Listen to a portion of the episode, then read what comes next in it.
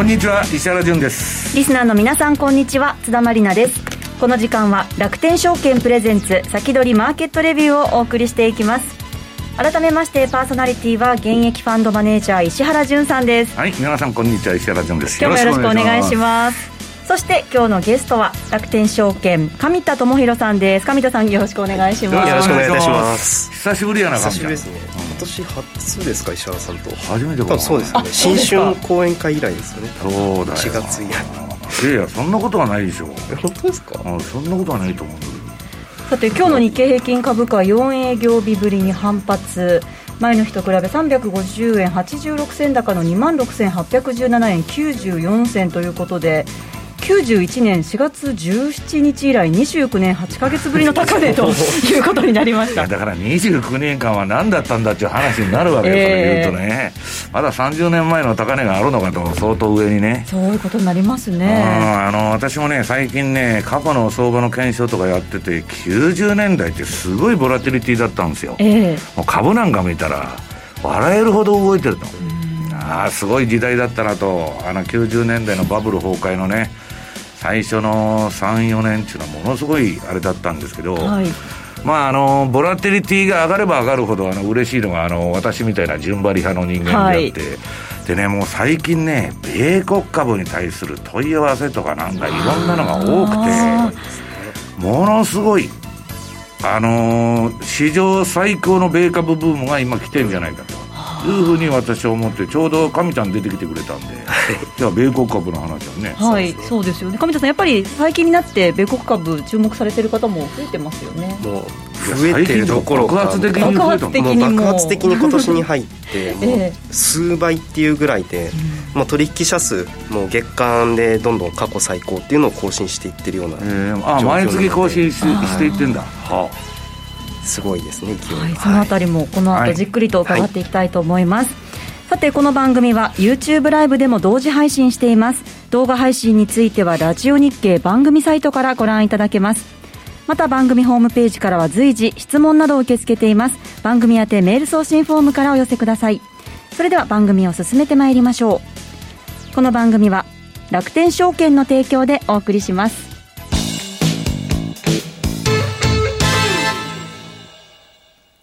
スマホで気軽に米国株投資始めてみませんか？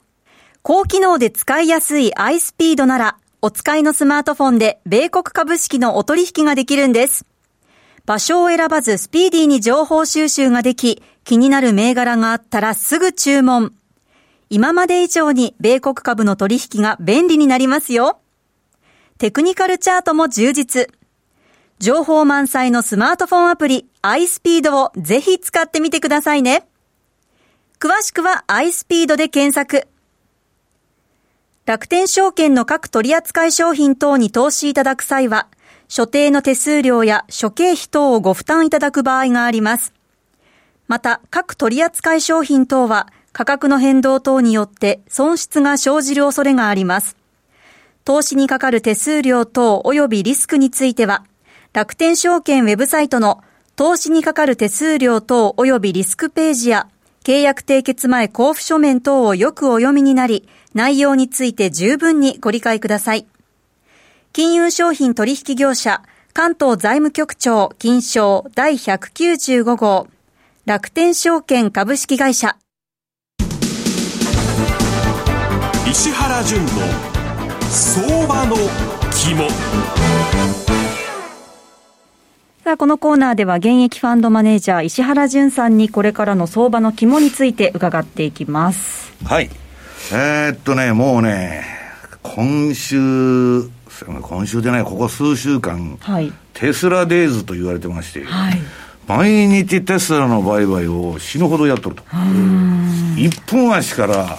日足まで、えー、あらゆる時間帯で取引をしてると。はいでね、まあ私、あの、テスラっていうのは良くも悪くもアメリカの株のバブルの象徴だと、象徴だと。で、テスラが下がらない限りはね、はい、米株の息の根が止まらんと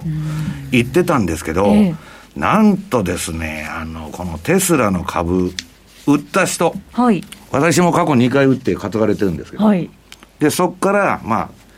あ、あの、それ昔の話ですよ。はい、もう潰れるんじゃないかと、テスラ言われてた。で、そっからまあ、買い、もうこいつ的に回すとまずいと、イーロン・マスクは。はい、いう話で、まあ、買いばっかり回ってるんですけど、えー、っと、売った人が、はい、なんだっけ、3兆ドルやられたんだっけ。なんかね、ツイッターで、私、テステスラのツイッターって今週10件以上してると思うんだけど、ええ。ー、っとね、航空業界の損よりでかいと。テスラをショートしたの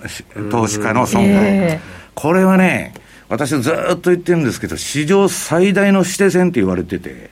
もう売り方と買い方ががっぷる四つになってて、はい、いつもですよ、常時日本円で2兆円ぐらい空売りが入ってる。で、テスラはこんなのバブルだと、はい、ダメだと。で、まあ今まで、まあ今年黒字になりましたけど赤字だったじゃないけど、まあ財務体質のあれだからっつって、ファンダメンタルズ的に売った人が全部やられちゃったと。イーロン・マスクはテスラ空売りしとるやつを懲らしめるために赤いパンツまで売ってんですよ。テスラショップで。まあ、だから、まあ彼の執念がね、今のところ勝って、はい、まあ、もの、あのー、ものすごいことになってるんですけど、まあ、空売りが入るっていうのもね、はい、すごいなと。で、テステスラってね、まあ、ここだけの話、貸し株料ってむちゃくちゃ高いんですよ。テスラの株借りてきて売ると、えらい取られるっていうね。まあ、そういう銘柄なの。だから、あのー、その、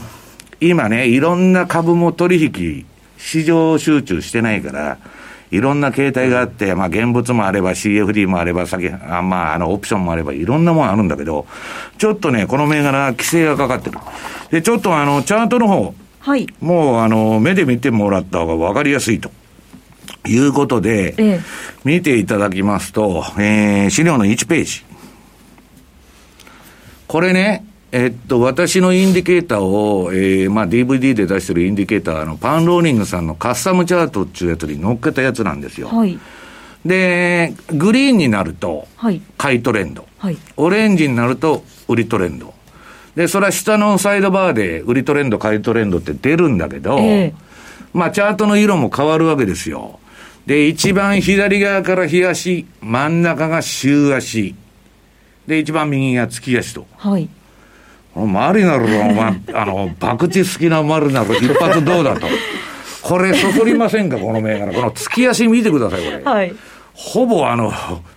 80度ぐらいの角度で上がっとるじゃないですか。すっごいとんでもない角度ですね。うん。このね、ええ、魔力にね、個人投資家が引き寄せられて、はい。ね、マリナルが買いたくなるのは分かると。買いたくなりますよね。僕も見てると買いたいと。はい。欲しいと、この株、はい、なっちゃうんですよ。うんで、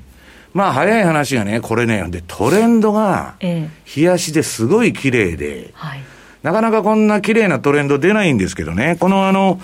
えー、っと、真ん中に出てるのが金色とピンピンク色の、まあ、あの線が2本走ってるんですけど、はい、ピンクの方がスタンダードデビエーション、標準偏差です。はい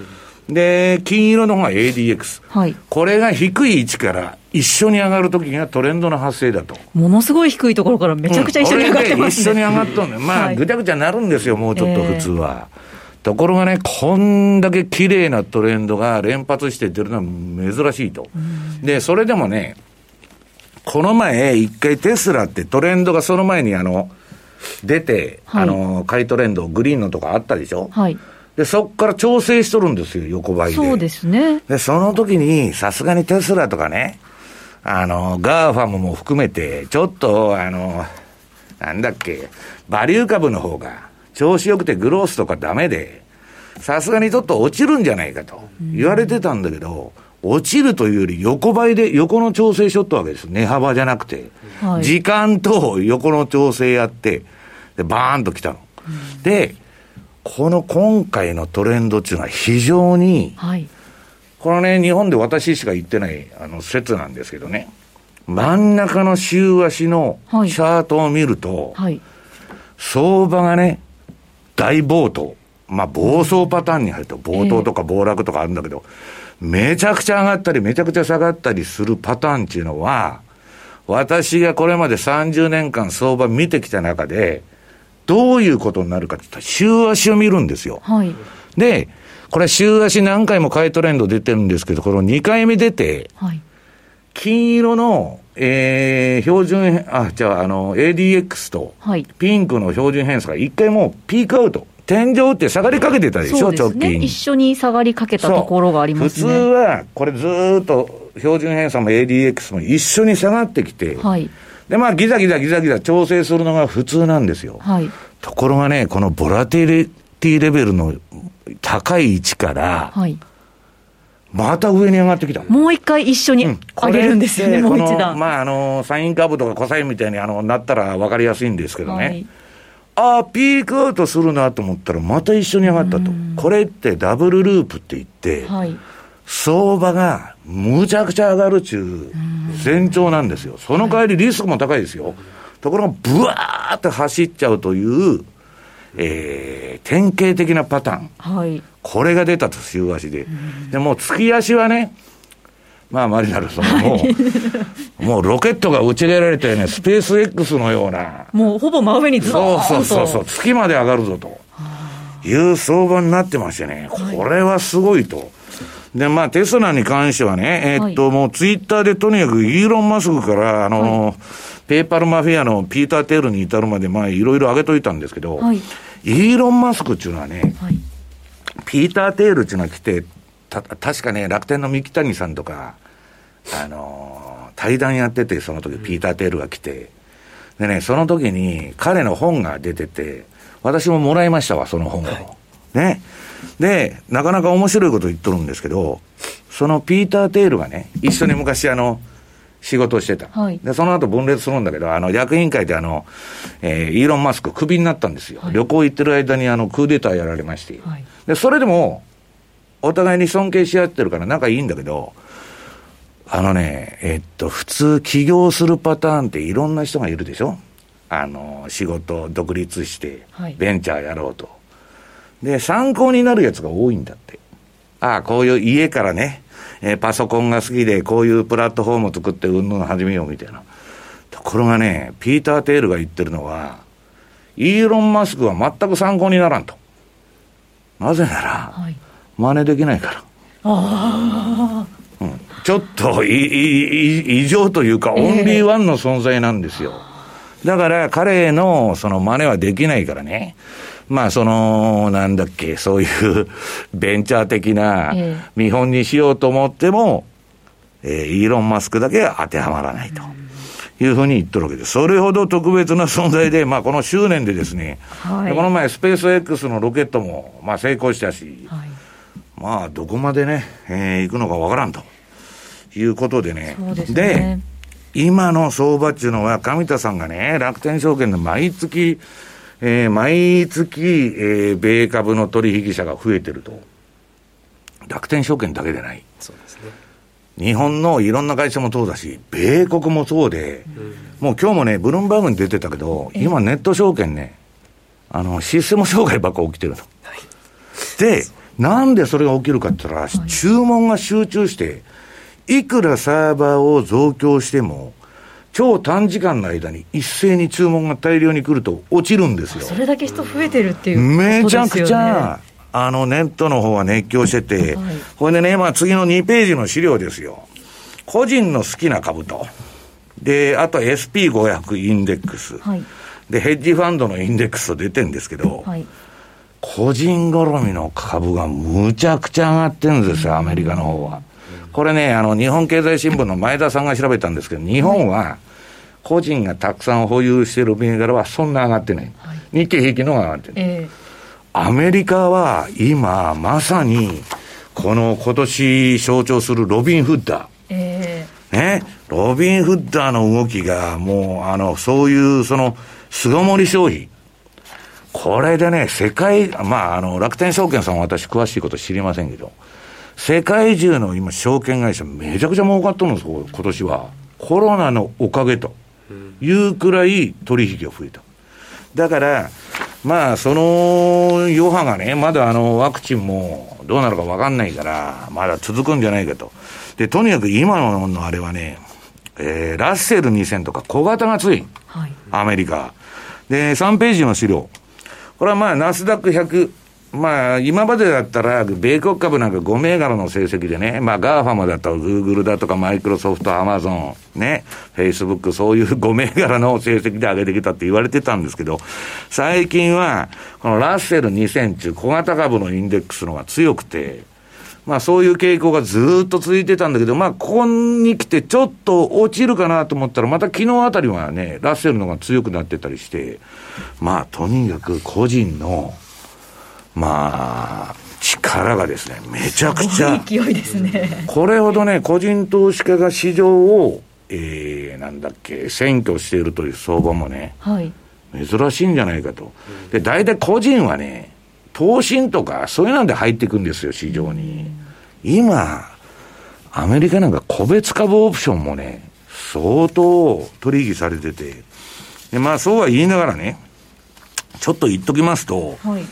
S&P500 のシーズナルサイクルと。はい。私は割とこのシーズナルっていうのを重視しててね、為替の方もまあそれでやってて、あのー、それでトレンドが合致すると乗ってね、まあ最近だとニュージーランドだとかユーロだとかスイスだとかいろんなもんやってるんですけど、株の方はね、はい、ちょっと、えー、この12月、えっ、ー、と、何ページだ？資料の4ページ目ですね。うん。この S&P P500 の過去20年の動き見ると、はい、これ12月初旬までは高いんだけど、ええ、その後中旬は波乱含みでちょっと落ちて、うん、で、その後クリスマスラリーと。いうパターンが、まあ過去20年で今年も必ずそうなるっていうわけじゃないけど、そうするとちょっと押すかもわからんということなんですよ。はい、で、えー、ラリーさん。ラリー・ウィリアムズがね、まあ彼はあの、日本株の方が強いんだと、アメリカより。今、世界で一番強いのは日本株だと。はい、ずっとこのところ言ってて、だから今週からね、ちょっとコロッと変わって。はい。まあ一旦利食いしたいみたいな話でね。ええで、それはまあシーズナル、まあ彼の見てるこのシーズナルの赤いフォーキャストラインですね。えー、将来予測ラインが、はいここから下がってくるんだと。これまあ、有料だからちょっと緑で隠してやるんですけども、下げとるのが分かっとるじゃないですか。そうですね、もう赤い線がぐーっと。まあ、ちょっとサービスでもうちょっとずらさなきゃいけないんですけど。隠しております。ちょっとあの、あの、落ちてるのがバレちゃったと。いうことでね、はい、うん、ちょっと押してもおかしくないなと。ただ、えー、っとね、クリスマスのね、まあ、詳しいことはあんまりあの言わないんだけど、何日か前に買うと株を。ええで、そこから持ってるとすごい勝率が高いっていうデータも別にあって、だから私はね、えー、12月半ばの、まあ、推しがあったらね、はい、まあ、年末にもう一回行くんじゃないかなと。いう気がしとるんで、そこはまあ買い場になるんじゃないかと。まあ、今はだ、だからどっちか言ったら、えー、利食いに、えー、行ってもまあいいんじゃないかなと。いうふうに思ってるんですけどね。楽しみがあればって、うん、だから為替も株価連動で動く通貨多いんで、同じことしてるし。はい、まあだから短期でやる分にはね、毎日そんなこと関係なくてドタバタやればいいんですけど、まあちょっとスイングトレード的な数週間とかね、まあ数、数ヶ月持って、まあトレンド取りに行ってた人は、まあこれだけ上がったんだから、一回リグってもね、神ちゃん、はい、ね、まれなる皆さん、バチは当たらんやらと、いうことだと思うんですけどね。はいわかりましたこのお話の続きは YouTube での延長配信で伺ってまいりましょう、はい、以上石原淳の相場の着物コーナーでした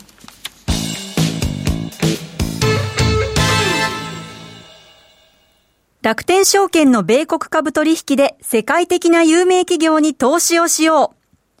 米国株は一株から購入可能。誰もが知っている有名企業の株が数万円から買えるんです。配当金の支払いを年4回としている企業が多いのも米国企業の特徴。配当を楽しみにお取引できますよね。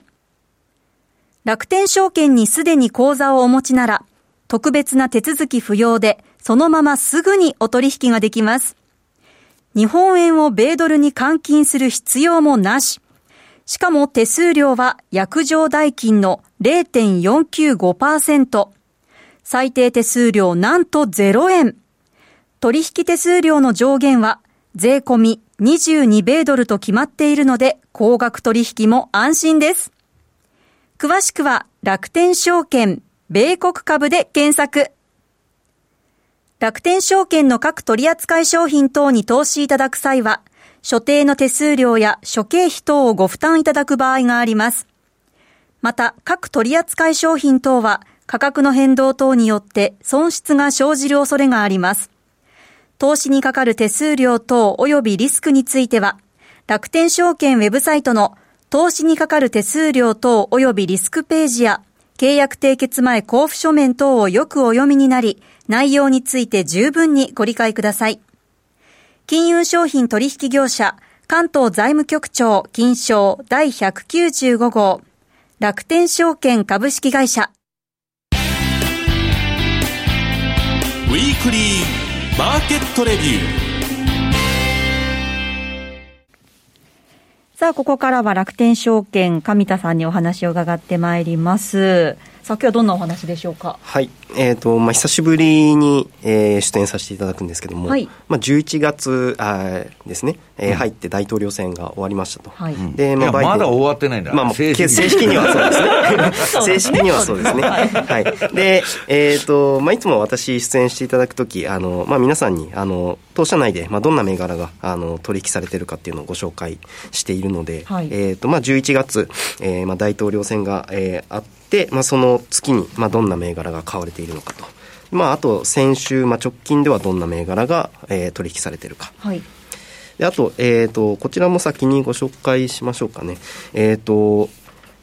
まあ、当社で、えー、はい、米国 ETF で買い付け手数料が、はい、えー、無料となっている、えー、銘柄が9銘柄があります。はい、で、えーと、10月までは、はい、えー、ゴールドマン・サックスさんの ETF が、うん、えー、3銘柄入ってたんですけども、はい、まあ、ちょっと上場廃止とあのありまして、うん、えーと、銘柄を入れ替えさせていただきましたと。で残りの、えー、6銘柄、えー、資料の4ページ目ですかね、はい、4ページ目出していただきましょうか、はい、6銘柄、えー、ヴァンガードさんと、えー、ステートさんの銘柄は変わりないんですけども、はい、えー、そこに、えー、10月からグローバル X さんの、えー、3銘柄、えー、が新しく、えー、て買い付け手数料無料 ETF の銘柄に組み入れられてます。はい、で、えーとまあ、ゴールドマン・サックスさんの時から、えー、テーマ型の ETF、えー、無料の中に組み入れられてまして、はい、まあ、この中でも、まあ、インデックス系と、まあえー、リートあるいは、えー、金の ETF で、まあ、テーマ型と、まあ、この中でもポートフォリオを組めるようにあのこういう銘柄がいいかなというのでグローバル X さんのテーマ型 ETF を新しく入れさせていただきました。はいで、えー、銘柄の内容としては、えー、ビッグデータ ETF、フィンテック ETF、えー、ゲノムバイオバイオテクノロジー。ETF というところで、まあ、あの特にグローバル X さんってあの長期的にあの、まあ、世界を変えるようなあのイノベーションを起こすような、えー、企業銘柄をあの集めて長期的なトレンドであの、えー、ゲノムとかいいね、はい。あのー、調べるのややこしいからさ。そうそうですね。組み入れ銘柄見ても知らないあのノーベルあのなんだっけ賞昔からもらうって言われてたね。あのゲノム技術のあの、はい、クリスパーキャスナインだとかあの遺伝子の方ですよ、はい、あれがまああのノーベル賞になったんでね。なんかどんどんそっちの方行くんじゃないかという気もするんですけどね、うんまあ、そういうあの今後のあの大きなトレンドに乗れそうな、えー、テーマっていうのを、えー、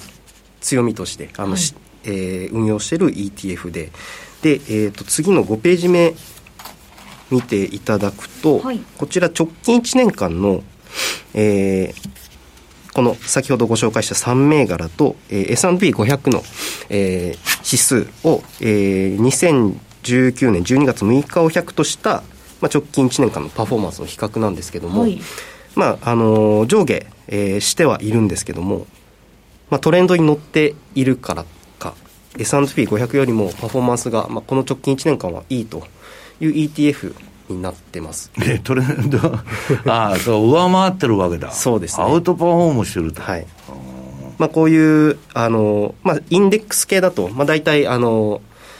S&P500 に、まあ、連動する形になると思うんですけども、はい、まあ、ポートフォリオの一部として、まあ、こういうテーマにあの特化したものっていうのも組み入れられていただくとそのインデックスだけじゃないプラスアルファがあのパフォーマンスとして得られるかなと思いますので、まあ、ぜひ皆さんあのこの銘柄あの、ちょっと気になる方は見ていただければと思っております。はい。で、えーと、当社内の人気銘柄ランキングをご紹介、はい、戻ってまいりましょうかね、2スライド目、はい、まず11月のランキングです、はい、で、えーとまあ、1位アップル。えー、アップルなの？やっぱり。そうですね。えっ、ー、と強いね。はい。あまりその大統領選とはあの関係ないかと思うんですけども、うん、あの特に8月末にあの株式分割、はい、えー、テスラも同時期に行われたんですけども、うん、そこからあのかなり買いやすくなっている。もともと高すぎ、うん、500ドル600ぐらいあったものが、まあ、今は122ドルぐらいになっていると。いうところで、えーまあ、個人の投資家の方、えー、非常に買いやすくなっている、まあ、初めて株式投資されるっていう方も、まあ、少額から取引できるというので、まあ、人気になっているんじゃないかななるほど、まあ、株価はそんなに最近あの大きく勢いがあるというわけではないんですけども、うんまあ、やっぱり上げてないけど、根強い人気があるということだよね、かなり GAFA としてあの注目されている銘柄ではあるので、まあ、やっぱりアップルとか買いやすい銘柄っていうのは上位に上がってきてます、まあ、誰もが知ってますからね。そうですよね、まあ、ちょっと2番目は後ほどご紹介させていただくので飛ばさせていただいて、はい、先ほど石原さんもご紹介にあった3位がテスラ、はい、もうこれは テスラこれ50億ドルの増資を発表したっていうこともあったんですけどね。そうですね。もうそれでも。S&P500 銘柄に採用されたから。それもありますね。はい。まあ、あの今年の株価あのすごい上昇していると。いうので、えー、まあ、やっぱり個人投資家もこの流れに乗っている。6何十パーセントだったっけ？670%テスラ株上昇してます、今年。本当に。いや、すごいです。で、はい、まあ、3位のそのテスラと、えーとまあ、同じようにあの取引されているのが7位、えーと、ニオという中国の、まあ、EV メーカーですね、はい、まあ、こちらもあのテスラと同じように、まあ、株価のチャートだと、えー、12スライド目ですかね、はい、えー、かなり、えー、上がっています、まあ、直近6か月、もともと10ドルぐらいだったのが、えー、まあ、一時60ドル近くまで上っているというところで、まあ今年に入って、えーとまあ、テスラ筆頭に、えー、はい、自動、えー、EV メーカーあるいはその、えーと、燃料電池プラグパワーとか、まあ、そういうのもかなりあの注目されていて、はい、まあ、バイデン氏があの勝つんじゃないかとか大統領選の前あの話があって、まあ、そこでその今後環境にいいあのものとして、まあ、こういう燃料電池とか、ね、まあ、そういう流れもあって、まあ、こういったあの電気自動車とかっていう銘柄がよく取引されてます。はい。まあ、その他、まあ、ズームとかファイザーっていうのは、まあ、今年のトレンドとして、まあ、コロナ関連、えー、はい、在宅テレワークですね、はい、っていうのはあのずっと続いている流れとなっています。はいわかりましたえー、ここまで上田さんに、はい、楽天証券内人気銘柄トップをしトップ10教えていただきまして、はい、ちょっとあの2位のグッド RX 伺いきれなかったので、でね、この後の延長配信でね、じっくり伺ってまいりましょう、今年9月に上場した銘柄ですね。さてあっという間にお別れの時間が近づいてまいりまして本当にあっという間でしたね。この後は YouTube ライブでの延長配信ですので引き続きお楽しみください。この後も石原順さん上田さんとお送りしてまいりますそしてこの番組えー、リスナーの皆さんからの質問もお待ちしておりますのでどうぞお寄せくださいこの番組は楽天証券の提供でお送りしました。